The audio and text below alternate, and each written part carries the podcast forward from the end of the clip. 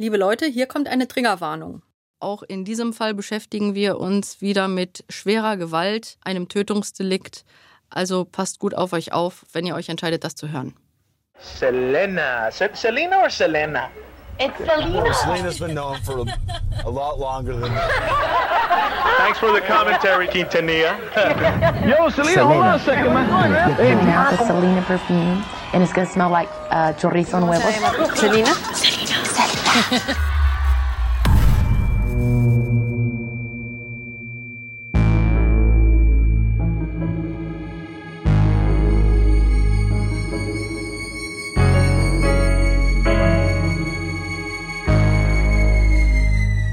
Willkommen bei Melody of Crime, dem Podcast mit spannenden True Crime Fällen aus der Welt des Entertainments und der Kultur. Ja, viele Künstler, ähm, für die ist es tatsächlich eine Motivation, irgendwann mal was zu hinterlassen. Ja, irgendeine tolle Lebensleistung, den großen Hit, den sie geschrieben haben, das tolle Bild, was sie gemalt haben, was auch immer. Und das ist für sie schon so ein Motor, ja. Also mir geht's vielleicht auch unterbewusst ähnlich, dass man sagt, oh Mensch, irgendwie da kannst du noch mal das, hast gerade ein tolles Lied geschrieben, aber vielleicht kannst du noch mal einen draufsetzen. Und irgendwann hat man so ein bisschen Kulturgeschichte geschrieben. Und das ist tatsächlich was Schönes. Und über die Künstlerin, über die wir heute sprechen, bei der war das äh, ähnlich. Sie wurde hier tatsächlich als mexikanische Madonna tituliert, was natürlich schon ziemlich cool ist. Und Madonna ist ja auch sehr, sehr bekannt als eine Künstlerin, die wirklich in vielen Töpfen kocht, äh, positiv gesehen. Also eine tolle Sängerin, eine tolle Songschreiberin, äh, ähm, eine tolle Kulturikone, eine, eine Pop-Ikone quasi, macht ihre eigene Mode selber und so weiter und so fort. Und äh, wenn du dann noch irgendwie, wenn dann noch dein Leben verfilmt wird, sage ich mal, ne, und eine Jennifer Lopez die Hauptrolle spielt in diesem Film, dann sage ich mal, dann hast du tatsächlich etwas hinterlassen. Die Rede ist hier von Selena Quintanilla Perez, besser bekannt als Selena, eine unfassbar talentierte, wunderschöne Tejano-Sängerin, also eine Sängerin, die äh, Tex-Mex als Musikstil für sich entdeckt hat und auch irgendwie äh, kultiviert hat. Ähm, hierbei geht es darum, dass man mexikanische Einflüsse mit US-amerikanischen Musikeinflüssen mischt und hat dadurch natürlich ein riesen Publikum, ja, weil sie natürlich die komplette mexikanische und die amerikanische Kultur hier vereint und hat dadurch auch Menschen wirklich verbunden und berührt, wie man in zahlreichen Konzerten allein in den Gesichtern von den Menschen gesehen hat. Und ganz ehrlich, also wenn du mich fragst, ist die größte Lebensleistung, die Selina hier vollbracht hat, tatsächlich diese Kulturzusammenführung dieser beiden wirklich starken Kulturen, der US-amerikanischen und der mexikanischen. Also das ist mal eine Lebensleistung. Selina bricht blutend zusammen und sagt noch die Worte Yolanda 158. Selina war tatsächlich nur 24 Jahre jung, als sie durch die Hände der besagten Yolanda, die du gerade erwähnt hast, starb. Yolanda war über lange Zeit eine sehr enge Vertrauensperson von Selina und umso fürchterlicher ist es, dass Selina genau durch die Hand dieses Menschen letztendlich zu Tode kam. Hm. Ja, wer ist diese Yolanda? Um das zu verstehen, äh, muss ich kurz ein bisschen ausholen und erzählen, wer eigentlich Selina ist. Selina wurde in Texas geboren und ist in Corpus Christi ähm, 1971 aufgewachsen. Ähm, als Tochter ähm, einer Familie ähm, von mexikanischen Einwanderern in der dritten Generation. Selinas äh, Familie ähm, war durchaus musikbegeistert. Also der Vater hat schon lange eine Band gehabt und hat dann natürlich die Familie irgendwann mit eingebunden. Also hat dann wirklich ihre Schwester hat getrommelt, der Bruder war dann an der Gitarre, an den Keyboards. Selina hat gesungen. Da hat man schon relativ schnell gemerkt, dass sie wirklich extremst begabt war. Aber wie ich gerade schon sagte, ist Englisch ihre erste Sprache gewesen. Und irgendwann hat der Vater dann auch schon gesagt, ey, lass uns doch mal gucken, ob wir da, ob wir das Ganze auf Spanisch machen machen, um da im Prinzip auch erstmal natürlich unsere Kultur auszuleben. Aber zweitens natürlich auch sehr, sehr clever, muss man sagen, einfach die mexikanische Kultur mit in die Musik zu bringen und dadurch natürlich eine viel größere Hörerschaft zu bekommen. Und das haben sie dann wirklich kultiviert und die Band wurde tatsächlich immer, immer größer. Selina wurde immer professioneller und obwohl sie, ich muss es nochmal wiederholen, eigentlich nur Englisch sprach, hat sie neben der Schule ähm, äh, Spanisch gelernt und das dann auch in ihrer Musik wirklich perfekt umgesetzt. Und so wurde die Band natürlich immer bekannter, immer größer, Selina immer professioneller auf der Bühne. Und dann bleibt es natürlich nicht aus, dass dann Jahre harter Arbeiten mit der Hilfe eines äh, Vaters, der da wirklich auch hinterher war, irgendwann auch die Selina äh, 1994 ähm, einen Grammy bekommt, äh, davor schon diverse Preise und wirklich da diese beiden Kulturen irgendwie für sich begeistert. Also diese Tex-Mex-Musik ist, ist wirklich ein, auch wirklich ein amerikanisches Kulturgut, aber auch ein mexikanisches. Also das irgendwie zu kombinieren, ist ähm, phänomenal. Ja, und bei all dieser fantastischen, wirklich äh, ähm, Musikkarriere, muss man sagen, und auch gerade auch bei dieser kreativen Person Selina, die ja, die ja ihre Songs schreibt, die Sachen performt, ihre eigene Bühnengarderobe macht, dann irgendwann sich auch noch entschließt, eine Boutique aufzumachen, ähm, ist es natürlich auch logisch, dass man da eventuell ein bisschen Unterstützung braucht von Menschen, die einem da zur Hand gehen, die einem wohlgesonnen sind und ähm, ja, so kam es dazu, dass Yolanda erstmal in das Leben des Vaters von Selina trat. Mitte 1991 bekommt Selinas Vater immer wieder Anrufe von einer Frau namens Yolanda Saldivar. Hm. Und, das zu einem Zeitpunkt, wo Selina eigentlich schon auf dem Höhepunkt ihrer Karriere ist, ausverkaufte Konzerte hat, äh, äh, wirklich Tausende von Fans. Und Yolanda erklärt ihm, dass sie eigentlich eher zufällig auf ein Konzert von Selina kam. Sie wurde da von ihrer Nichte eingeladen, dorthin zu gehen und sie sei völlig begeistert gewesen und hätte sich total gerne als Erinnerung Merchandise gekauft und dabei aber gemerkt, dass es gar kein Merchandise von Selina gibt. Hm, okay. Und so erklärt sie Selinas Vater, dass sie das jetzt zum Anlass nimmt, um gerne den offiziellen Selina Fanclub zu gründen. Der könnte auch Merchandise herausgeben und es wäre ihr eine Ehre, weil sie so berührt war von diesem Konzert. Und Klingt ja auch gut, weil da lässt sich ja auch wahrscheinlich ein bisschen Geld mitverdienen, ne? Ja, durchaus. Und zunächst einmal erklärt sie aber, dass ihr Interesse gar nicht finanzieller Natur sei, sondern wirklich ihre Leidenschaft für Selina, für diese Musik. Und mhm. sie möchte auch als ein großer Fan, der sie jetzt geworden ist, auch anderen Fans etwas geben. Sie erklärt also, dass sie als jetzt großer Fan von Selina nicht nur selbst gerne Merchandise hätte, sondern wirklich auch anderen Fans was geben möchte und dass sie das aus Leidenschaft tun möchte. Sehr selbstlos, ne? Total selbstlos, so erklärt sie das. Und der Vater hat so seine Zweifel. Der wird als jemand beschrieben, der durchaus ein sehr rationaler Typ war hm. und der direkt so ein bisschen das komisch fand, wie überschwänglich jetzt Yolanda das Ganze auch ihm äh, vorstellte. Also sie rief im, immer wieder an, 15 Mal ungefähr. Hm. Und dann irgendwann hat er ihr eine Chance gegeben, sich mit ihm zu treffen. Da hat sie das Ganze nochmal ausgeführt und dann hat er sich also überreden lassen, dass sie jetzt diesen offiziellen Fanclub gründen dürfe, dass sie die offizielle Fanclub-Präsidentin werden könne. Oha. Ja, und so begann dann die große Geschichte. Und das wahrscheinlich ohne irgendeine Vorgeschichte, ne? dass sie da schon irgendwie hätte was vorweisen können oder so. Ja, genau. Also die Geschichte zwischen dem Vater und Yolanda begann und zunächst einmal hat Yolanda Selina offenbar gar nicht kennengelernt, sondern erst ein halbes Jahr danach. Hm. Offenbar wollte der Vater erst mal schauen, ob sie denn auch wirklich das dann so umsetzt. Okay, das so macht Sinn, weil der hm. Vater, der Abraham, der scheint ja auch ein extrem, wirklich ein sehr, sehr behütender Vater gewesen zu sein mhm. und äh, wirklich auch geguckt hat, dass das alles so passt und äh, dass seinem kleinen Mädchen nichts passiert. Ja. Genau, und Jolanda hat sich sehr ins Zeug gelegt, um ihn zu überzeugen davon, dass sie also wirklich zuverlässig sei und das ganz toll machen könnte. Und man muss zu ihrem Hintergrund sagen, dass sie von ihrer Lebensgeschichte her jemand war, der immer harte Arbeit kannte, auch schon von der Familie her. Also sie war das jüngste von sieben Kindern. Ihr Vater war Kellner gewesen und ihre Mutter hat auf der Straße so Snacks verkauft. Mhm. Das heißt, die Familie war tendenziell nie finanziell gut aufgestellt. Also die Eltern haben schon sehr hart gearbeitet, um ihre Kinder auch gut zu versorgen. Hm. Aber es wurde immer beschrieben, dass das eine sehr enge Familie war, also die ganz stark zusammenhielt. Es war aber schon so, dass die Finanzen häufiger mal so knapp waren, dass die Familie deswegen auch umziehen musste. So hat Yolanda offenbar drei unterschiedliche Grundschulen besucht, weil hm. sie dann teilweise sich gar nicht mehr die Miete leisten konnten und irgendwo hinziehen mussten, wo es etwas günstiger war. Und es wird halt beschrieben, dass sie während ihrer Schulzeit eigentlich so ein bisschen so eine Außenseiterin war. Sie hatte Probleme mit ihrem Gewicht, weswegen sie gehänselt wurde, worunter sie irgendwie auch gelitten hat. Mhm. Und war also eher so ein bisschen schüchtern, zurückgezogen und sehr eng aber mit ihren Geschwistern. In der Schule hatte sie immer sehr gute Noten und sie hat es geschafft, als einziges Kind ihrer Eltern wirklich aufs College zu gehen und Krankenpflege zu studieren. Das hat sie sich auch, das muss man sagen, offenbar hart erarbeitet. Also sie hat sowohl Krankenpflege studiert als auch einen Job gehabt, um sich das zu finanzieren, als auch nebenbei finanziell ihre Eltern unterstützt Mhm. und zusätzlich noch einem ihrer Brüder dabei geholfen, seine drei Kinder aufzuziehen.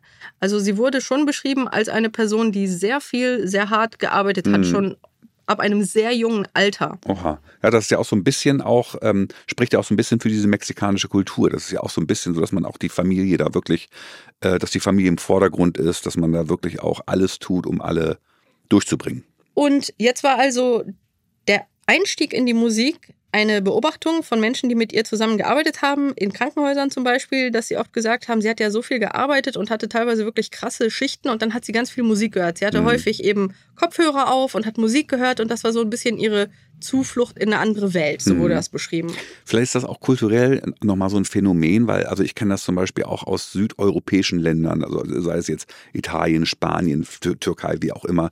Wenn, wenn, also da, die, die Stars da, ne, diese, das, das, die, das ist, das ist, das ist nochmal so eine ganz andere Bindung, die die Fans zu den Stars haben. Und ich kann Mhm. mir vorstellen, dass das gerade in dieser mexikanischen Kultur auch so war. Ne? Wenn man dann jemanden auf der Bühne sieht, äh, da, eine Sympathie quasi auch fühlt des Künstlers, da wird natürlich ganz schnell so eine Bindung äh, aufgebaut, ne, die schon sehr besonders ist.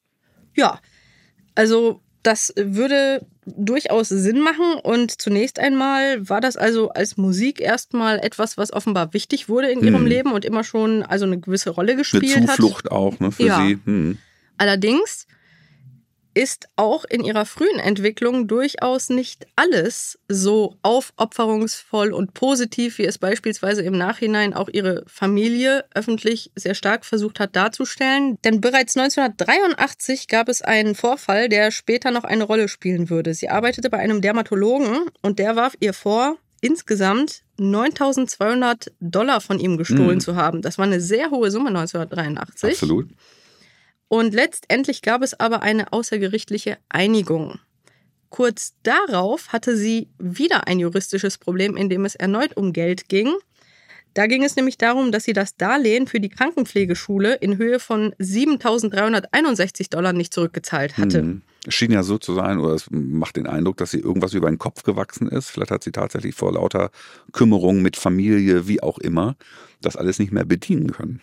Ja, also hier gibt es tatsächlich die Hinweise darauf, dass sie schon früh ähm, nicht angemessen mit Geld umging. Also Okay. einerseits. also es, war, es war nicht Robin Hood, ja, der irgendwie, ich nehme es von den Reichen und gebe es den Armen. Das könnte man eher für Robin Hood für sich selbst ähm, okay. halten. Ja. Und spätestens da, wo sie jetzt äh, einerseits etwas nicht zurückzahlt, aber andererseits auch von einem Arbeitgeber offenbar eine große Summe gestohlen zu haben scheint, muss man ja sagen, da hat sie also tatsächlich ja, Dinge getan, die nicht okay waren, um Geld für sich zu erwirtschaften. Hm. Ja, dass sie mit Geld nicht gut umgehen konnte, zeigte sich auch später. Also im späteren Verlauf wurde deutlich, dass sie auch gerne mehr Geld ausgab und teilweise auch deutlich mehr ausgab, als sie überhaupt sich hätte leisten können. Mhm. Also offenbar waren größere finanzielle Ausgaben für sie auch etwas, wodurch sie sich eine gewisse positive Emotion verschaffte. Allerdings hat sie dadurch offensichtlich ähm, ja immer wieder den Punkt erreicht, wo sie das Mhm. nicht bezahlen konnte und hat das entweder mit Diebstahl oder mit eben nicht zurückzahlen von Schulden dann gelöst. Das war ja im Falle von Selina auch der Knackpunkt irgendwann, ne? das Problem mit dem schnöden Mammon, wo dann das Drama ähm, anfing. Genau, es war zumindest der Punkt, wo das Drama anfing, überhaupt bekannt zu werden. Hm. Und hier muss man vielleicht sagen, dass also Yolanda zunächst einmal ja vorgegeben hatte, diesen Fanclub überhaupt nicht aus finanziellen Gründen betreiben Mhm. zu wollen, woran man aber im Nachhinein deutlich zweifeln kann. Interessant war nämlich, dass man dann später auch herausgefunden hat, dass sie zunächst einmal einer anderen Sängerin so ein bisschen ähm, hinterhergelaufen ist, auch deren Vater kontaktiert hat und dann dieser Vater von der besagten Shelley Laris Hm. allerdings sie immer wieder abgewiesen hat Also sie hat schon mal bei einer anderen Sängerin genau dasselbe versucht und auch da versucht, einen Fanclub zu gründen, wurde aber so vehement von dem Vater dieser Sängerin abgelehnt, dass sie dann interessanterweise übergegangen ist, das Ganze nochmal bei Selina und ihrem Vater zu versuchen. Also es könnte eine Masche gewesen sein. Das könnte man zumindest durchaus in Erwägung ziehen, ja. Mhm. Und äh, ja, wie gesagt, bei Yolanda, ich meine, sie hat bei, bei Selinas Vater angeklopft, da war sie schon im Prinzip ein Superstar, muss man wirklich sagen. Ja, also wir, wir reden irgendwie auch gerade gerade in den äh, Ende 80ern, 90ern irgendwie von von die F- Werbedeals mit Coca-Cola. Sie hat in, in einem kleinen Film hat sie mitgespielt neben neben äh, so Menschen wie Marlon Brando, Johnny Depp, Faye Dunaway und so weiter und so fort. Also das war ein richtiger Superstar und da auch wenn man das äh, quasi ähm, aus, aus wirklich menschlichen Beweggründen macht so ein Fan, Fan, äh, Fanclub, äh, heutzutage würde man wahrscheinlich sagen Facebook-Gruppe, ähm, ähm, ist es natürlich logisch, dass damit auch Geld zu verdienen ist. Und gerade natürlich irgendwie mit der, mit der großen Fanschaft von Selina. Es ist tatsächlich schwer zu sagen, welche Motive in welchem Verhältnis standen, als Yolanda das Angebot machte, diesen Fanclub zu gründen. Mhm. Aber sehr vieles weist darauf hin, dass die Hoffnung, sich finanziell zu bereichern, definitiv ein Aspekt war, der eine Rolle spielte. Hm. Sie hat dann relativ schnell zunächst mal auch das Ganze umgesetzt. Also es gab einen Mitgliedsbeitrag, dafür bekamen Personen, die dann diesem Fanclub beitraten, exklusive Merchandise-Produkte. Hm. Das lief am Anfang sehr gut, weswegen dann dieser Fanclub offenbar innerhalb von drei Jahren mehrere tausend Mitglieder hatte. Das hat dann auch entsprechend hohe Summen eingebracht. Hm, absolut. Und sie hat offenbar irgendwann in diesem Prozess angefangen, sagen wir mal, stark finanziell daran zu profitieren, auf eine Art, die nicht wirklich abgesprochen war mit Mhm. Selinas Vater und Selina. Die beiden hatten allerdings über längere Zeit keinen Überblick darüber, was Yolanda genau mit den Finanzen machte. Und solange das auch Mhm. keiner prüfte, lief aus Yolandas Sicht alles ganz gut. Und sie konnte sich plötzlich Dinge leisten. Aber nicht nur das, sie hat diese Zeit auch sehr intensiv genutzt, um sich sehr stark mit Selina zu befreunden. Hm. Also Yolanda war elf Jahre älter als Selina, hat sich ihr gegenüber auch immer so als mütterliche Figur verkauft. Als Miha. Genau, also die waren so eng, dass äh, Yolanda ähm, Selina immer Miha genannt hat. Mhm. Ne, was im Prinzip sowas wie Töchterchen ist. Genau.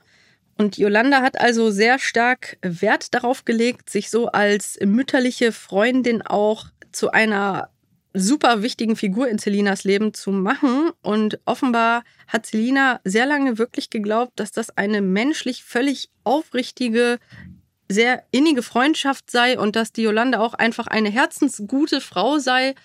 Yolanda hat ja auch erzählt von ihrer Arbeit als Krankenschwester, wie sie also wirklich auch mit teilweise sterbenden Menschen gearbeitet hat. Also eine Person, die sich auch sehr als sehr gerne helfend und sehr Mhm. aufopferungsvoll für andere auch dargestellt hat. Und Selina hat dieses Image sehr stark geglaubt und hat deswegen Mhm. gedacht, sie könne dieser mütterlichen Freundin auch maximal vertrauen. Und deswegen war es für Yolanda relativ einfach, immer mehr Kontrolle auszuüben, so Stück für Stück. Sie hat gesagt, komm, das nehme ich dir ab. Ach komm, darum kümmere ich mich.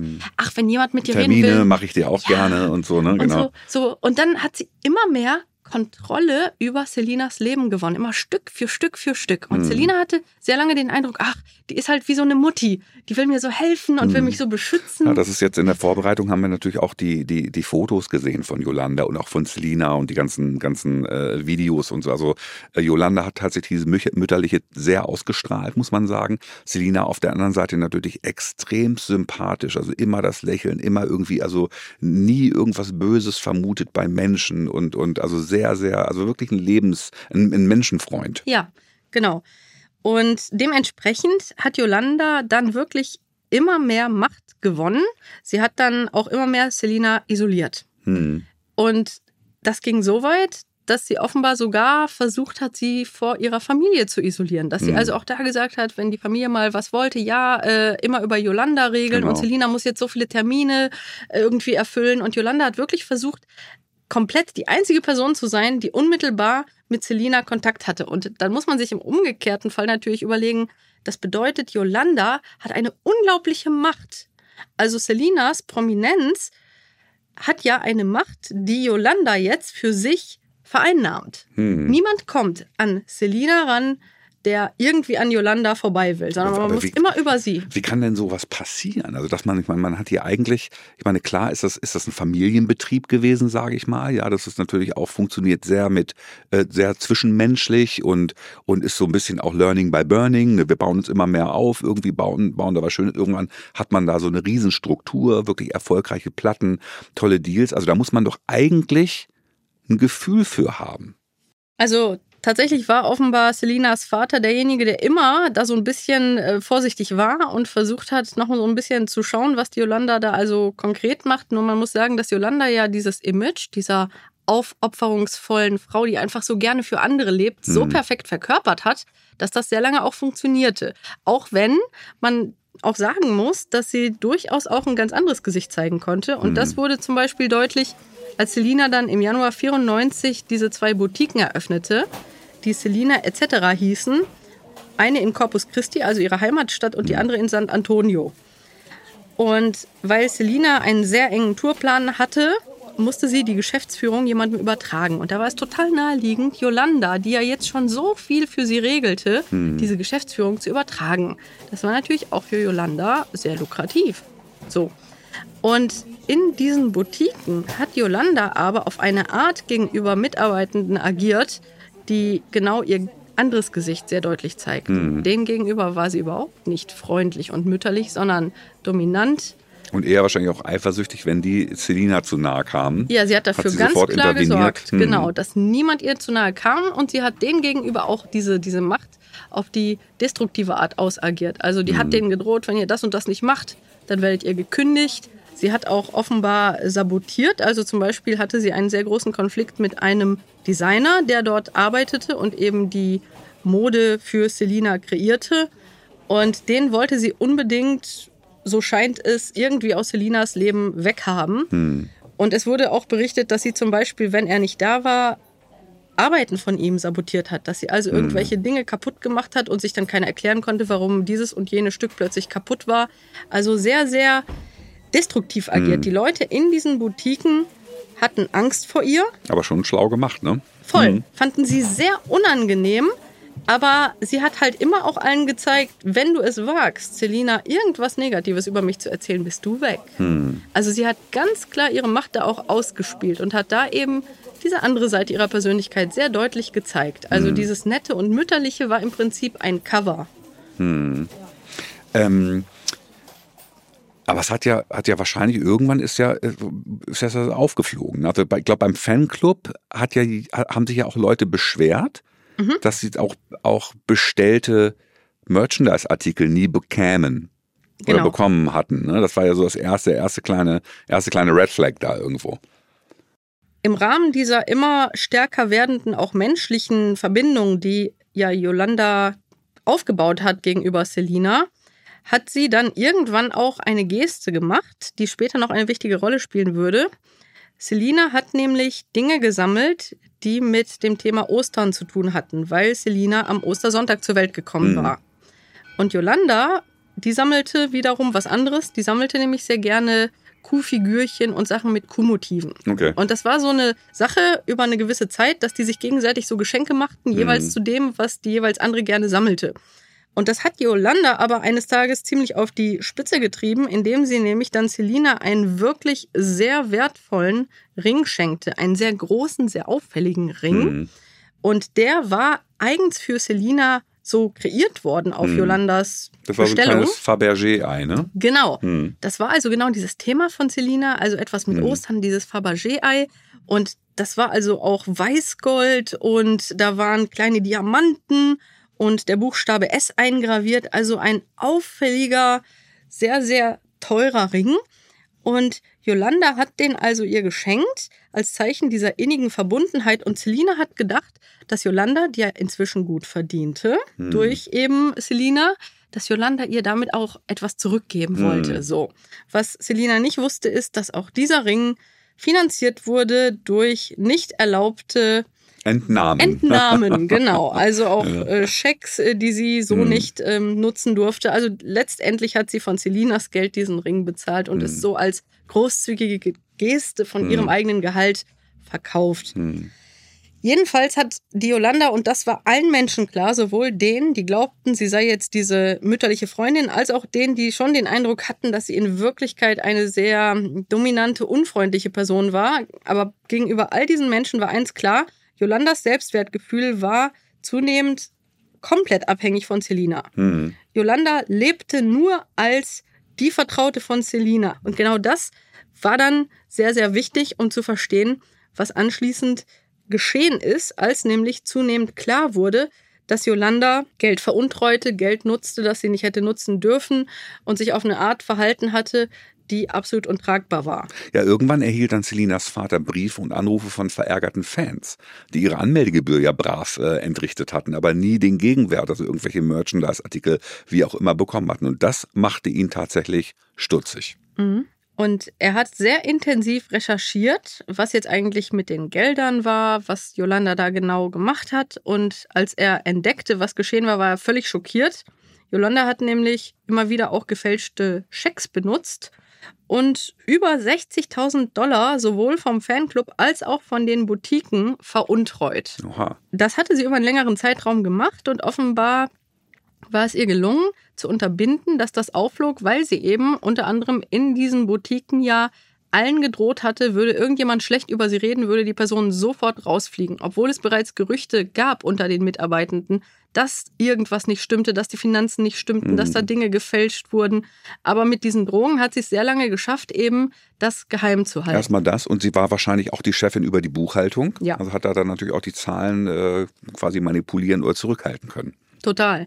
Jetzt würde man natürlich so von außen betrachtet denken, hat die wirklich geglaubt, dass das so dauerhaft funktionieren wird? Hm.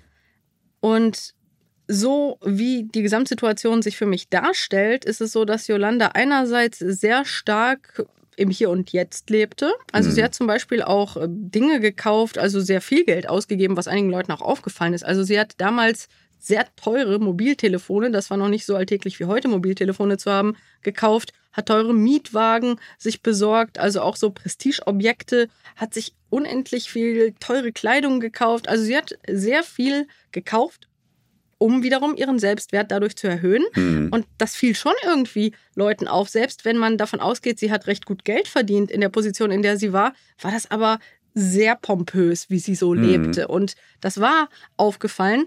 Aber ich glaube, Yolanda hat einerseits gedacht, dass durch dieses starke Vertrauensverhältnis möglicherweise eben Selina niemals das Geld genau überprüfen würde. Und solche Mhm. Menschen können sich dann auch einreden, naja, Selina macht gerade so viel Geld, ob da jetzt in der Boutique vielleicht mal ein paar Tausender fehlen, wer soll das prüfen, ne? Mhm. Also wer soll das überhaupt mitkriegen? Wahrscheinlich war sie davon überzeugt, dass sie durch das Vertrauensverhältnis, das sehr lange, vielleicht sogar dauerhaft würde, verbergen können. Vertrauensverhältnis ist eine Sache, aber du hast ja, Lydia, du hast ja bei, gerade bei Künstlern, bei sehr kreativen Künstlern, die auch wirklich nur für ihre Kunst und in ihrer eigenen Welt leben, ist ja auch oft so dieses Klischee, dass sie mit Finanzen nicht gut umgehen Mhm. können und dass sie eher naiv, fast ein bisschen dümmlich sind, wenn es Mhm. darum geht. Ja, also es gibt ja auch so Fälle, nicht, dass ich sage, Jimi Hendrix war dumm, aber solche Künstler zum Beispiel, die wurden ja auch künstlich klein gehalten, indem sie also wirklich haben ja Millionen verdient, Mhm. aber denen wurde irgendwie irgendwie 10.000 Dollar im Monat überwiesen, damit sie dann ihre äh, äh, äh, Alkohol- und Drogenexzesse vielleicht finanzieren und dann irgendwie auch in ihrer Welt leben Mhm. und da im Prinzip, äh, ähm,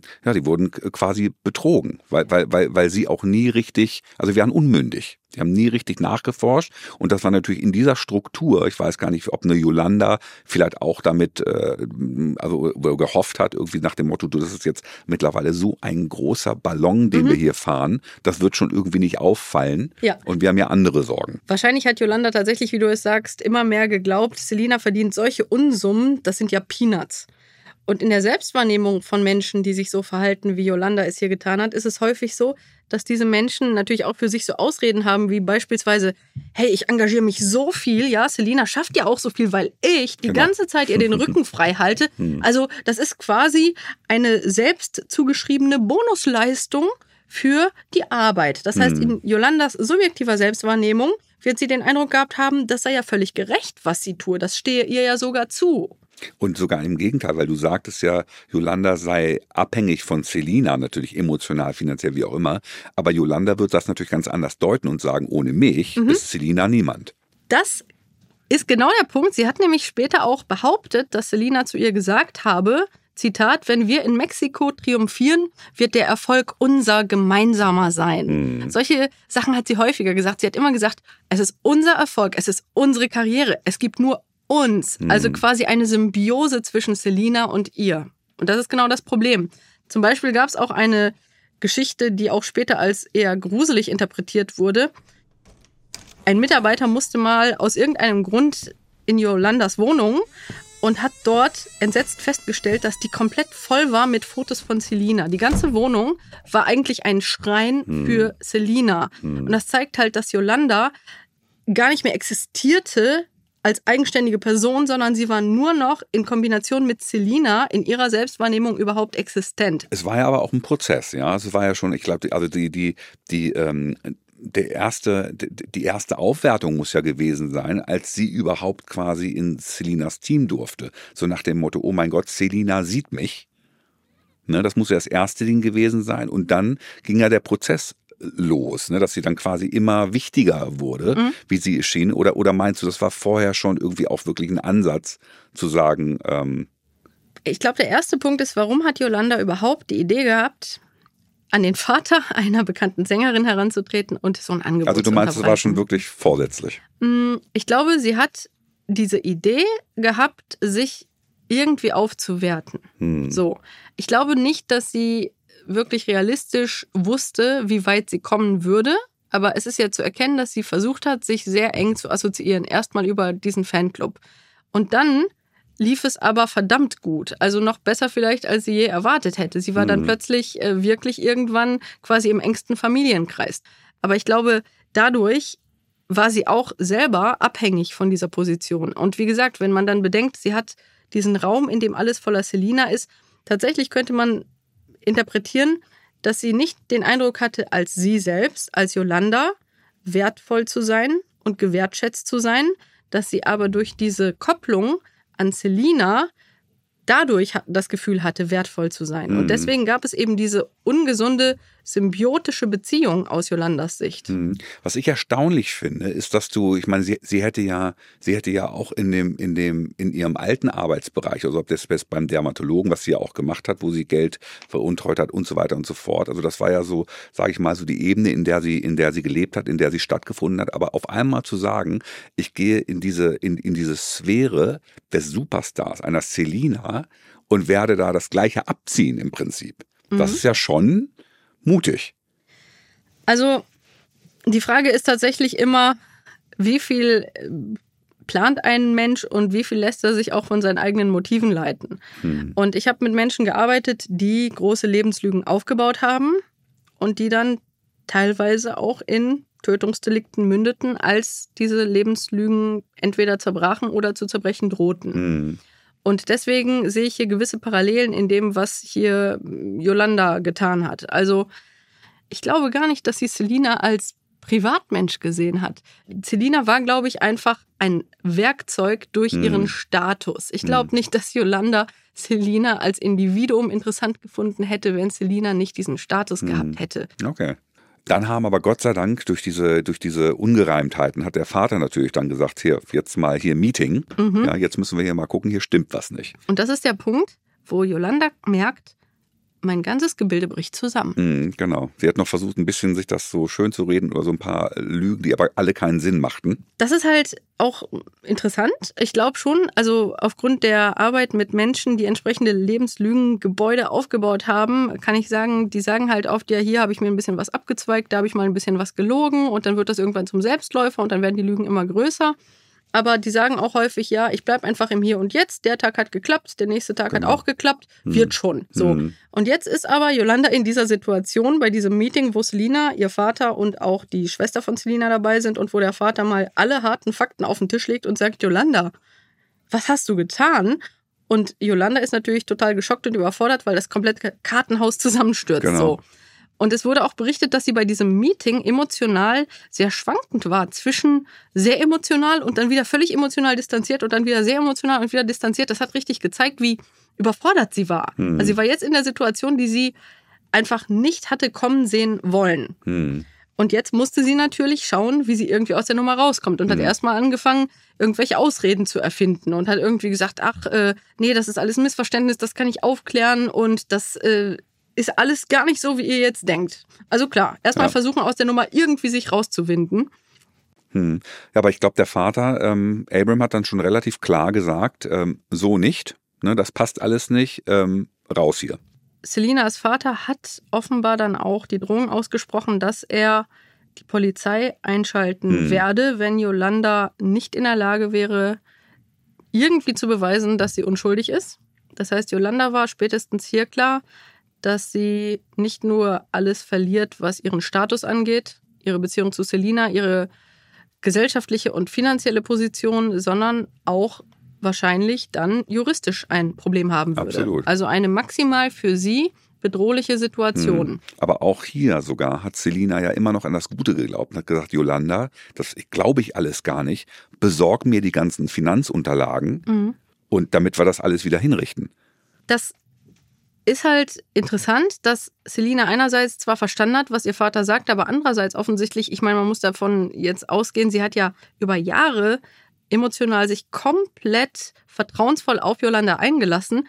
Ich glaube, sie wollte einfach nicht glauben, dass ein Mensch so lange in so einem engen Kontakt so lügen kann. Hm. Also, das ist ja auch entsetzlich, wenn man sich vorstellt, du vertraust jahrelang jemandem wirklich maximal. Ich meine, Yolanda hatte einen Schlüssel zu ihrem Privathaus, ja? Also, die war wirklich maximal ihre Vertrauensperson. Das ist ja auch, Mhm. das will man ja auch gar nicht glauben. Ich glaube, Selina wollte irgendwie hoffen, dass es doch vielleicht eine andere Erklärung gibt und dass das einfach nicht stimmt, dass Ja, sie so ist ja- krass belogen wurde. Selina ist ja auch sehr behütet aufgewachsen, muss Ja. man ja auch sagen. Ne? Und da gab es sowas ja auch nicht. Ne? Da war irgendwie, es war immer Zusammenhalt, jeder konnte sich auf jeden verlassen. Voll. Und Selina hat einfach nicht mitbekommen, wie manipulativ die Yolanda unterwegs war. Die Yolanda hat ja auch ihr äh, negatives Gesicht, das sie zum Beispiel gegenüber den Mitarbeitenden in der Boutique gezeigt hat, hat sie ja Selina nie sehen lassen. Hm. Und das war auch interessant. Also zum Beispiel hat der Modedesigner, mit dem eben Yolanda sehr lange schon sehr viel Stress hatte, auch gesagt, ähm, sie hat so viele Psychospielchen gespielt und behauptet, die Leute hätten Dinge gesagt, die sie nicht gesagt hatten. Also andere Menschen haben gesehen, dass Yolanda lügt, dass sie aggressiv agiert, verbal oder durch Sabotage. Und Selina kannte dieses ganze Gesicht von Yolanda überhaupt nicht. Hm. Und Yolanda hat natürlich immer weiter insistiert und hat versucht, ihre emotionale Kontrolle auszuüben. Und Selina gesagt, ich kläre das alles auf, wirklich, ich kläre das alles auf. So. Dementsprechend kam es dann auch zu einem Treffen. Yolanda hat- war jetzt im Zugzwang quasi, ne? Also der, der bricht jetzt gerade alles weg. Ähm, und jetzt muss sie im Prinzip Selina irgendwie beschwichtigen. Ja. Und man kann eigentlich auch die innere Eskalation von Yolanda erkennen an bestimmten Handlungen, die sie dann im März 1995 auf bestimmte Dinge hin umgesetzt hat. Also zunächst mal diese Konfrontation mit dem Vater Selina und der Schwester von Selina, die fand am 9. März statt. Und am 10. März wurde dann Yolanda der Zugriff auf das Bankkonto der Boutique entzogen und eine neue Präsidentin des Selina Fanclubs ernannt. Das ging also ganz schnell. Das war natürlich der absolute äh, Super-GAU für Yolanda, weil ja jetzt genau die Positionen, über die sie sich aufgewertet hatte, weg waren. Und dann hat Yolanda am 11. März sich einen Revolver gekauft und dabei dem Verkäufer erzählt, dass das sei, weil sie nämlich als Krankenschwester arbeite und Angehörige einer Person, die sie pflegt, hätten sie bedroht und sie habe Angst vor diesen Angehörigen und deswegen hätte sie sich jetzt diese Munition gekauft. Man kann aber jetzt schon erkennen, dass Yolanda also am 11. März, zwei Tage nach diesem konfrontativen Gespräch mit der Familie von Selina, offenbar über eine gewaltvolle Lösung nachgedacht hat.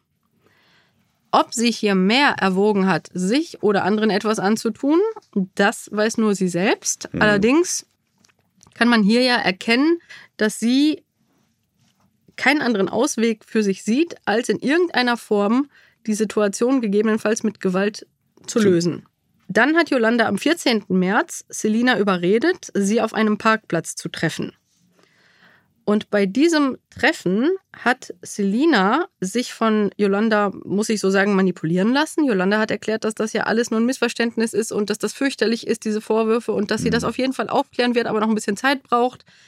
Und Selina hat ihr dann angeboten, dass sie zunächst einmal in Mexiko für sie arbeiten könnte, ohne dass Selinas Vater es mitbekommen würde. Wahrscheinlich war das für Yolanda so ein Indiz dafür, dass sie ja vielleicht doch noch irgendwie genug Macht über Selina hat, um irgendwie aus der Nummer rauszukommen. Mhm. Und vielleicht doch wieder eben Selina genug manipulieren zu können. Selina entdeckt bei diesem Gespräch, dass Yolanda eine Waffe dabei hat und signalisiert ihr sehr deutlich, dass das für sie, für Selina überhaupt nicht okay ist. Sie möchte nicht mit Menschen zu tun haben, die Waffen bei sich tragen und deswegen sagt sie auch Yolanda, sie soll diese Waffe loswerden. Yolanda hat das ernst genommen. Und ich glaube, dass der Punkt ist, dass sie dachte, okay, ich habe Selina jetzt so weit wieder runtergeredet, das wird schon. So, Genau. ich kriege jetzt irgendwie nochmal die Kurve aus der Nummer raus. Mhm. Und deswegen geht sie am nächsten Tag in diesen Laden und erklärt, dass sie die Waffe jetzt doch nicht braucht. Also macht, was Selina wollte. Mhm. Anschließend ist Yolanda offenbar sogar nochmal mit Selina zu Musikaufnahmen nach Tennessee gefahren. Ich gehe mal davon aus, dass Yolanda versucht hat, über diesen erneuten Kontakt zu Selina, von dem der Vater wohl nicht wusste, Mhm. einfach wieder Kontrolle über sie zu erlangen. Mhm. Aber dann hat Selina doch sehr deutlich gemacht und auch explizit gesagt, dass sie doch gewisse Unterlagen jetzt unverzüglich haben möchte, damit Mhm. die Sache endlich geklärt wird. Genau, so ein bisschen, bisschen jetzt mal Butter bei die Fische. Ja. Und Yolanda merkt an dieser Stelle, egal wie sehr sie Selina manipuliert, sie muss jetzt irgendwas tun. Sie hat diese Unterlagen nicht. Sie kann natürlich nicht aufklären, dass sie unschuldig ist, weil sie einfach nicht unschuldig ist. Mhm. Und wieder merkt sie, dass sie nicht weiterkommt mit ihrer Manipulationsstrategie. Mhm. Und so kauft sie am 27. März die Waffe nochmal. Okay. Also man merkt genau, Ja. wie ihre Entscheidungsfindung beeinflusst wird von ihrem subjektiven Eindruck, ob ihr Lügengebäude noch zu retten ist Genau. oder nicht. Ganz klar. Genau. Aber das mit der Waffe ist ja dann für sie tatsächlich so eine Ultima Ratio, ne? Genau, Mhm. das ist sehr deutlich. Also spätestens nach diesem Kaufen, wieder weggeben, wieder kaufen, ist ganz klar, welche Aspekte die jeweilige Handlung mit bedingt haben. Hm. Am 30. März hat Yolanda dann gegenüber Selina behauptet, sie sei in Mexiko vergewaltigt worden. Offenbar hat Yolanda diese Geschichte erfunden, weil sie irgendwie dachte, sie könnte durch so eine dramatische Geschichte. Mitleidstour. Genau. Egal, genau.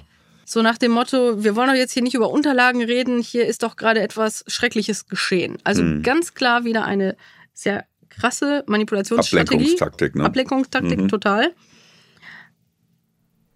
Und Selina ist dann sogar mit ihr ins Krankenhaus gefahren, wo Yolanda untersucht wurde. Und da hat Selina aber gemerkt, dass Yolanda sie angelogen hat. Yolanda Mhm. hat Selina beispielsweise gesagt, sie hätte aufgrund der Vergewaltigung sehr stark geblutet. Und im Krankenhaus sagt Yolanda jetzt zu den Ärzten und denkt, dass die Selina das nicht mitkriegt, äh, dass sie vielleicht ein bisschen geblutet habe. Und sie sagt in diesem Krankenhaus also Dinge, die offenbar bei Selina den Eindruck erweckt haben, Yolanda lügt. Und jetzt muss man sich vorstellen, stellen wir uns vor, wir sind Selina. Wir haben dieser mütterlichen Freundin also richtig lange vertraut, wollen eigentlich gar nicht glauben, dass die die ganze Zeit eine Show abgezogen und manipuliert und gelogen hat. Und jetzt bist du mit ihr in diesem Krankenhaus und merkst, sie hat sich gerade eine Vergewaltigung ausgedacht, Hm. um mich nochmal zu manipulieren. Ich meine, was für ein Level von menschlicher Enttäuschung Hm. muss das bei Selina gewesen sein? Also, sie hat jetzt wirklich erkannt, dass sie sich total geirrt hat in Yolanda. Ne? Yolanda ist jetzt an diesem 31. März an dem Punkt, dass sie weiß, es gibt keine Rettung mehr für ihr Lügengebäude. Weil spätestens nach dieser Situation im Krankenhaus glaubt Selina ihr nichts mehr. Und Selina fährt mit Yolanda zusammen in das Motelzimmer Nummer 158 Hm. und dort kommt es zu einem Streit. Warum ist sie da mitgefahren? Sie wollte die Unterlagen nochmal haben von Genau. ihr? Hm. Yolanda hat immer noch behauptet, da wären Unterlagen und sie hätte ja Unterlagen und Mhm. so. Und es war ganz klar, dass es gibt jetzt kein Zurück mehr. Es gibt jetzt keine Möglichkeit mehr für Yolanda, irgendwie aus der Nummer komplett rauszukommen. Selina ist also schon offensichtlich sehr enttäuscht, Mhm. sehr traurig und wütend und will nur noch jetzt die Unterlagen. Genau. Hat sie Unterlagen oder nicht? So, Genau. jetzt und mal. in, genau. Und bei der Gelegenheit jetzt irgendwie anstatt Unterlagen sieht Selina nochmal diese Waffe. Ja, es gab also diesen sehr lauten Streit in diesem Hotelzimmer und Personen, die diesen Streit gehört haben, haben gesagt, es ging um Geschäftsunterlagen. Also, dass Selina irgendwie gesagt hat, jetzt gib mir die Unterlagen, hast du jetzt Unterlagen oder nicht? So, weil für Selina natürlich auch gewissermaßen etwas zusammengebrochen ist, nämlich das Vertrauen in diese mütterliche Freundin, ja. Mhm. Und Selina war natürlich aufgebracht über die Situation. Und genau in der Situation, als Selina also anfängt, aus der Tasche von Yolanda Unterlagen aufs Bett zu schütten und sagt, welche Unterlagen sind denn jetzt hier relevant und wo sind die ganzen Unterlagen, da fällt eben dieser Revolver aus der Tasche. Und Selina ist klar, selbst da hat Yolanda gelogen. Hm, genau. Und das ist offenbar der Moment, in dem diese Situation völlig eskaliert. Selina hat offenbar Yolanda gesagt, dass sie nicht nur geschäftlich nie wieder miteinander zu tun haben würden, sondern auch menschlich. Sie würden nie wieder irgendwas miteinander zu tun haben. Und da wir ja bereits besprochen haben, dass Yolanda in ihrer Selbstwahrnehmung keinen Selbstwert und keine Selbstdefinition außerhalb von Selina mehr hatte, Hm, war das für Yolanda eine existenzielle Bedrohung. hm, Selina sagt, ich trenne mich von dir. hm. Und Yolanda fühlt sich symbiotisch an Selina gekoppelt in ihrer Selbstdefinition und ihrem Selbstwert. Und das Mhm. ist offenbar der Moment, wo Yolanda eben die Waffe in die Hand nimmt. Und was dann passiert, dafür gibt es eine Aussage von Yolanda, die aber äußerst unglaubwürdig erscheint. Und was wir aber feststellen können objektiv ist, Selina hat versucht, als sie die Waffe sah in Yolandas Hand, das Zimmer zu verlassen. Hm. Ganz klar war ihr bewusst, die Frau, die mich die ganze Zeit angelogen hat, nimmt gerade eine Waffe in die Hand. Selbstverständlich ist das eine beängstigende und hochgradig bedrohliche Situation und deswegen versucht Selina zu fliehen. Und Fakt ist, in dem Moment ist Yolanda klar, wenn Selina jetzt hier rausrennt, dann war's das. Für Mhm, immer. Da genau. gibt's absolut kein Zurück. Also und, Notbremse, ne, quasi. genau. Und Mhm. Yolanda hat also in dieser hoch emotional aufgeladenen Situation geschossen. Hm. Als Selina versucht, das Zimmer zu verlassen, ist Yolanda klar, wenn Selina jetzt weggeht, dann wird sie sie nie wiedersehen. Das war's. Und in dieser Situation schießt Yolanda auf Selina und trifft sie von hinten in der Schulter, wodurch eine Arterie reißt und Selina sehr intensiv zu bluten beginnt. Hm. Es war aber kein Unfall. Es war schon gewollt geschossen auf sie, ne? Ganz eindeutig wurde sie auch so verurteilt und äh, ganz eindeutig ist im Gesamtbild äh, davon auszugehen, dass Yolanda aus Wut über diese aus ihrer Sicht Bedrohung ihres Selbstwerts und ihrer Selbstdefinition, die ohne Selina nicht funktionierte, aus der Wut heraus alles zu verlieren, hat sie auf Selina geschossen. Hm. Und dass sie wütend war, dafür gibt es einen weiteren Beleg. Selina ist getroffen aus dem Zimmer raus und auf den Flur und so schnell es ging natürlich weiter geflohen. Und es gibt eine Zeugenaussage, die besagt, Yolanda tritt auch aus dem Zimmer heraus, richtet die Waffe nochmal auf Selina und schreit Schlampe. Sieht aber offenbar, dass da eine andere Person steht und schießt nicht nochmal, sondern geht zurück in das Zimmer, während Wow. Selina wegrennt. Wow. Aber dieser, dieser Ausdruck, Schlampe, Hm. zeigt, wie wütend Yolanda war. Was ich ganz erstaunlich finde, da hat sie ja dann tatsächlich, also die Emotionen haben sie ja da wirklich übermannt. Und vorher diese ganze, das Lügengebilde, das Lügengebäude, wie du es nennst, irgendwie, das hat sie ja vorher, das war ja wirklich intelligent, muss man ja sagen, zusammengeschustert. Ja. Ja, hier ist also wirklich ähm, alles zusammengebrochen. Und wenn wir uns das nochmal verdeutlichen, also aus meiner Sicht ist es so, wir sehen, Selina ist eigentlich eben, was ich ja auch schon versucht habe zu erklären, gar nicht ein Individuum mit eigenen Rechten und Bedürfnissen. Selina ist eine Projektionsfigur, die einzig in Yolandas Realität dafür da ist, Yolanda zu stabilisieren Hm. und Yolanda aufzuwerten. Und dementsprechend hat in Yolandas Gefühl und in ihren Wahrnehmungen Selina als Projektionsfigur nicht das Recht, wegzugehen. Hm. So, und deswegen ist Yolanda so wütend. Selina ist natürlich in Todesangst geflohen. Sie blutete stark. Man konnte also wirklich die Blutspur ihres Fluchtweges dann auch nachvollziehen. Und diese Blutspur zog sich über 119 Meter bis zur Lobby, Wow. Heftig. wo sie dann auch noch kurz geäußert hat, sie habe Angst, dass nochmal auf sie geschossen wird und eben dann zusammengebrochen ist. Und ihre letzten Worte waren wirklich Yolanda 158, womit sie nochmal ganz klar gesagt hat, wer verantwortlich ist und wo diese Person ist. Ja, wow. Ja, obwohl äh, Selina nach diesen 119 Metern äh, des, des Blutverlustes, kann man nur einfach nur sagen, nochmal ins Krankenhaus gebracht wurde, hat sie das leider tragischerweise nicht überlebt. Ja, und parallel dazu war ja Yolanda in das Zimmer zurückgekehrt. Das Zimmer 158. Hm. Kurz darauf wurde sie dabei beobachtet, wie sie mit einem eingewickelten Handtuch dieses Zimmer verließ und zu ihrem Auto ging. Die These, warum sie überhaupt dieses Handtuch mitnahm, ist die, dass sie mit diesem Handtuch möglicherweise die Waffe verstecken wollte. Es gibt also die These, dass sie vielleicht so wütend war, dass sie letztendlich die Idee gehabt haben könnte, auch den Vater von Selina noch anzugreifen Mhm. und auf ihn zu schießen. Ob es so war, weiß man nicht. Aber das Handtuch weist zumindest darauf hin, dass sie offenbar versucht hat, irgendwie diese Waffe zu verstecken. Mhm. Yolanda stieg also in ihr Auto und wollte gerade wegfahren, als die bereits sehr schnell eingetroffene Polizei sie entdeckte und einen Streifenwagen vor ihr Fahrzeug stellte, sodass sie nicht wegfahren konnte. Sie wurde aufgefordert, das Fahrzeug zu verlassen und kam dieser Aufforderung aber nicht nach.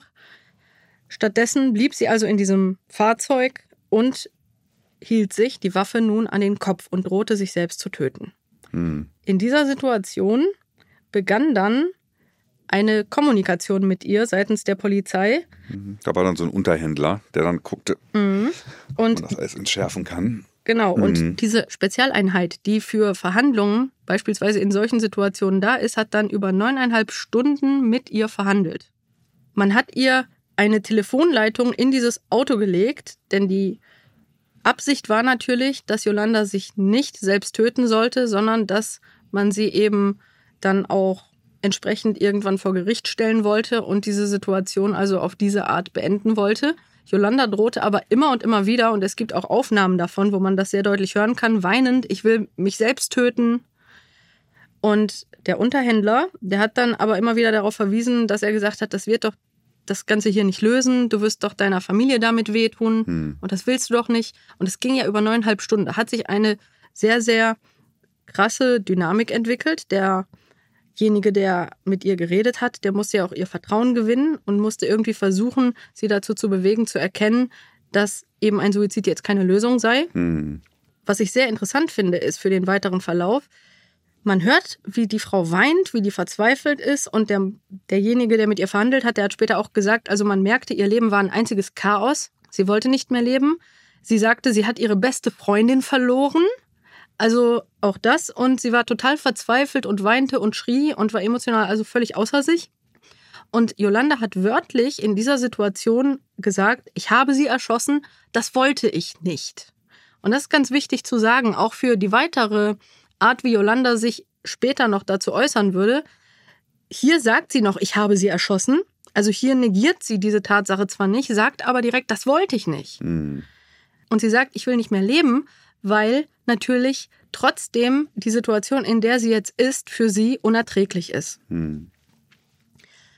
Der Unterhändler hat etwas ziemlich Schlaues gemacht, unter anderem. Und das fand ich jetzt aus psychologischer Sicht sehr, sehr faszinierend, als ich mich mit dem Fall beschäftigt habe. Also, der hat unter anderem irgendwann erkannt, dass Selina für Yolanda wirklich so eine Projektionsfigur war, die immer noch sehr wichtig war. Auch in dieser Situation, weil Yolanda ja auch gesagt hat, ich habe meine beste Freundin verloren. Mhm. Da waren ja ganz viele widersprüchliche Emotionen und Gedanken. Und dieser Unterhändler hat dann an einer Stelle gesagt, ich habe verstanden, dass Selinas Kosename für dich Buffy war. Mhm. Glaubst du, Selina würde wollen, dass Buffy sich selbst etwas antut? Glaubst Ja, du das? Mhm. Genau, so. Und er benutzt also diese emotionale Verbindung zu der Projektionsfigur Selina, um irgendwie Yolanda dazu zu bringen, sich nicht zu suizidieren. Das war Mhm. wirklich also ein Beispiel für eine sehr, sehr kluge Taktik in dieser Situation. Yolanda kam dann vor Gericht und hat einige Zeit später, aber offenbar noch im selben Jahr, in dem sie diese Tat begangen hat, ein Interview gegeben. Und das war auch wiederum psychologisch sehr interessant, um aus meiner Sicht das Gesamtbild der Yolanda, ihrer Entscheidungen, ihrer Gefühle zu verstehen. Also Yolanda hat sich ja bereit erklärt, sitzt dann da vor der Kamera, spricht mit einer Journalistin und die Journalistin fragt sie natürlich zu eben der Tat und auch, was sie darüber denkt, was geschehen sei und wie sie damit umgeht. Und hier sagt Yolanda nicht mehr das, was sie noch in dem Auto gesagt hat. Wir erinnern uns, in dem Auto hatte Yolanda ja unter anderem noch gesagt, ich habe sie erschossen, das wollte ich nicht. Jetzt, Monate später, in dieser Interviewsituation, sagt Yolanda, ich habe Selina nicht getötet. Es war ein Unfall und mein Gewissen ist rein. Hm. Man sieht, dass hier ein Prozess auch in ihrem Kopf stattgefunden hat. Ich glaube auch nicht, dass sie einfach nur für andere jetzt vor der Kamera eine Lüge erzählt, hm. sondern ich sehe hier etwas, was ich auch schon bei Tätern, mit denen ich gearbeitet habe, in Fällen, die so ein paar dynamische Parallelen aufwiesen aus meiner Sicht äh, gesehen habe, dass die dann sagen, ich wollte nicht einsehen, dass ich das so getan habe und ich habe dann eine Alternative für mich erfunden, eine Lüge, und die fühlte sich besser an. Und einer dieser Täter hat wörtlich zu mir gesagt, ich habe diese Lüge so oft erzählt und es hat sich so gut angefühlt, diese Lüge zu erzählen, so viel besser als das, was ich wirklich getan habe, dass es sich einfach so gut anfühlte, dass ich selber glauben wollte. Und das hm. Interessante ist, er hat gesagt, rational, irgendwo in meinem Hinterkopf wusste ich immer, dass es so nicht war. Hm. Aber ich habe nicht zugelassen, dass dieses Wissen zu mir durchdringt und ich habe mich eingerichtet in diesem guten Gefühl, dass eine alternative Realität sich besser anfühlt und dass es anders war. Hm. Das ist ganz spannend. Genau das sehe ich bei Yolanda, die jetzt nämlich nach Monaten auch für sich irgendwie eine Realität erschaffen musste, in der sie weiter leben konnte und für sich dann das Ganze so vehement zu einem Unfall deklariert hat, dass sie mit diesem Gefühl besser leben konnte. Und sie dreht jetzt die Realität um. Mhm. Und das würde ich an der Stelle doch gerne erwähnen, weil für jemanden, der sich dieses Interview von außen anschaut, ist wirklich eigentlich schwer nachvollziehbar, was diese Frau da eigentlich äußert. Mhm. Die sagt ernsthaft, ich sagte ihr, sie solle gehen. Also sie dreht die Situation komplett um. Nicht Selina wollte sie feuern, sondern sie sagt, ich habe der Selina gesagt, sie soll gehen. Und ich sagte, es ist vorbei, Selina, es ist vorbei. Hm. Ich kann für dich nicht mehr arbeiten. Ich kann für dich nicht mehr arbeiten. Und dann sagt sie, Selina sei auf die Knie gegangen und habe ihre Füße gepackt und ihr gesagt, ich soll sie nicht verlassen. Und ich richtete sie wieder auf und sagte ihr, geh einfach. Und ich nahm die Waffe und richtete sie auf meinen Kopf und entsicherte sie und sagte, wenn du nicht gehst, werde ich es tun, Selina. Hm. Also sie behauptet, Selina fleht sie an, nicht genau. aus ihrem Leben zu komplett gehen. Sie hat komplett umgedreht. Andere Wahrnehmung, ne? Und deswegen ja. sagt sie, sie habe sich jetzt bedroht, damit Selina geht. Also sie hat hm. die komplette Situation für sich neu geschrieben Heftig. in ihrer Fantasie. Hm. Und dann habe Selina aber gesagt, Mom, wir müssen darüber reden, wir müssen darüber reden, ich werde die Tür schließen. Und dann sagte jetzt Yolanda, und sie ging auf die Tür zu und da sagte ich ihr, schließ die Tür nicht. Und dabei machte ich eine Bewegung, also das zeigt sie so, und, und dabei hat sich jetzt ein Schuss gelöst. Mhm. Also es ist faszinierend, wie sie Elemente so rewritet, dass es Sinn macht. Sehr interessant ist, wir erinnern uns ja auch, dass der Verhandler, dass der ja die Yolanda auch angewiesen hat, sich vorzustellen, was würde Selina denn wollen. Er hat also diese Projektion ja genutzt. Und man sieht, dass genau das von Yolanda später weiterentwickelt wurde für sich. In diesem Interview, Monate später, sagt Yolanda nämlich auf die Frage, warum sie sich eigentlich nicht getötet hat, in diesen Stunden im Auto, wo sie die ganze Zeit damit gedroht hat und die Waffe an ihren Kopf hielt, da sagte sie, viele Dinge sind durch meinen Kopf gegangen, ich konnte sie hören, damit meint sie Selina, in meinen Gedanken, wie sie mir sagte, bleib sitzen, bleib sitzen. Ich hörte, wie sie mir sagte, du begehst keinen Suizid, weil ich dich dann niemals im Himmel wiedersehen werde. Hm. Also auch hier hat sie die Projektionsfläche Selina genommen, um eben für sich einen Ausweg aus der Situation zu finden. Und abschließend muss man auch sagen, da hat die Journalistin die wirklich wichtige Frage gestellt. Eine Frage, die sich vielleicht jeder an der Stelle stellen würde. Sie hat gesagt, also, was würden Sie tun, wenn Sie zu diesem Morgen zurückgehen könnten und etwas anders machen? Hm. So, was würde man erwarten, was eine Person darauf sagt? Da würde man wahrscheinlich sagen, ja, nichts mit Gewalt und Waffen und wir verstehen uns wieder, sprechen uns aus oder wie auch immer. Es wird alles gut, ne? Alles würde man gut. ja denken. Alles wird gut. Und, und diese Frau sagt in dem Interview auf diese Frage, ich würde wollen, dass sie mich tötet. Hm, heftig. Sie merkt gar nicht, Ja. wie verzerrt ihr Fühlen und Denken ist. Hm. Und das zeigt eben, dass sie die ganze Zeit diese gewaltvolle Lösung aus einer nicht mehr auflösbaren Situation, dass sie diese gewaltvolle Lösung offensichtlich so verinnerlicht hat, dass es für sie nur zwei Varianten gab. Entweder sie würde tot sein oder Selina würde tot sein. Ja. Ähm, so viel zu dem Thema Fanclub schiefgelaufen. Eigentlich eine, eine, eine sehr, sehr ähm, traurige Geschichte, weil ja Fanclubs eine gute Sache ist. Und wie du es vorhin gesagt hast, ist ja eine Symbiose zwischen, zwischen äh, ähm, Menschen, die sich für die Kunst des Künstlers interessieren, dem Künstler und so weiter und so fort. Und hier ist natürlich die Frage, hat der Künstler sich zu, zu, zu sehr geöffnet und ist, äh, ist dann quasi in diese Falle getappt, war die kriminelle Energie zu viel? Wie auch immer, sehr schade. Das Gute ist, dass es natürlich viele Fanclubs da draußen gibt, die ähm, toll sind, die eine mega Arbeit machen und ohne die tatsächlich die Künstler auch viel ärmer dran werden, muss man wirklich so sagen. Eine schöne Sache noch, und zwar posthum. Äh, 2021 ist tatsächlich der Film Selina ähm, in Amerika in die national in das nationale Filmregister aufgenommen worden. Also als Beitrag zur Latino-Kultur. Also daran sieht man einfach da nochmal die Lebensleistung und, und wirklich die, das, das, das, das, die großartige Völkerverständigung, die Selina hier zwischen der mexikanischen und der US-amerikanischen Kultur hinbekommen hat. Leider auch in diesem Fall ist die Künstlerin viel zu früh von uns gegangen. Der Begriff Symbiose trifft es super, weil der Künstler eigentlich nichts ist ohne seine Fans und ähm, die Fans nichts sind ohne den Künstler oder die Künstlerin oft. Ähm, hier gibt es natürlich wunderbare, wunderschöne emotionale Begegnungen, kann aber auch alles nach hinten losgehen, wenn äh, gerade wenn sich Künstler auch sehr öffnen und emotional natürlich auch vielleicht auch äh, vermeintlich suggerieren, dass, dass, dass da unbedingt eine Nähe gewollt ist zu den Fans und, und vielleicht auch mehr, mehr äh, oder darüber hinaus als, als das normale äh, äh, Fan-Dasein. Also dass man dann quasi wirklich sagt, ey, äh, komm in mein Leben rein. Wenn das irgendwie suggeriert wird, auch vermeintlich suggeriert wird, dann kann das natürlich auch zu Problemen führen.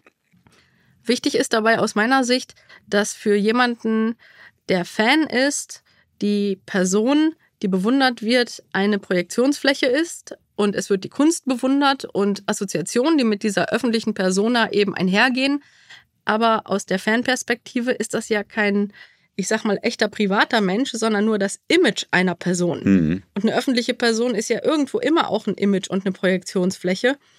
Und ich persönlich denke auch, dass es deswegen immer wichtig ist, zu unterscheiden, was ist eine echte private Beziehung und was ist vielleicht eher so eine mh, Fan-Faszination eines Menschen gegenüber einem anderen Menschen, was aber eben mehr mit der Projektionsfläche als mit dem echten Menschen dahinter zu tun hat, oder? Wenn man, wenn man es unterscheiden kann. ja. wenn man es unterscheiden kann. Ne, weil es wirklich manchmal schwer ist. Also ich, ich persönlich zum Beispiel bin sehr, sehr gerne mit Leuten zusammen. Mhm. Und ähm, ich weiß nicht, wer das war, aber ich rede lieber selber über meine Kunst, als es anderen Leuten zu überlassen. Also insofern Mhm. möchte ich auch mit den Leuten tatsächlich dar- darüber reden. Und äh, das öffnet natürlich auch Türen, was halt Mhm. wunder, wunderschön ist. Aber es gibt dann natürlich Menschen, die einfach dann auch teilweise Grenzen überschreiten.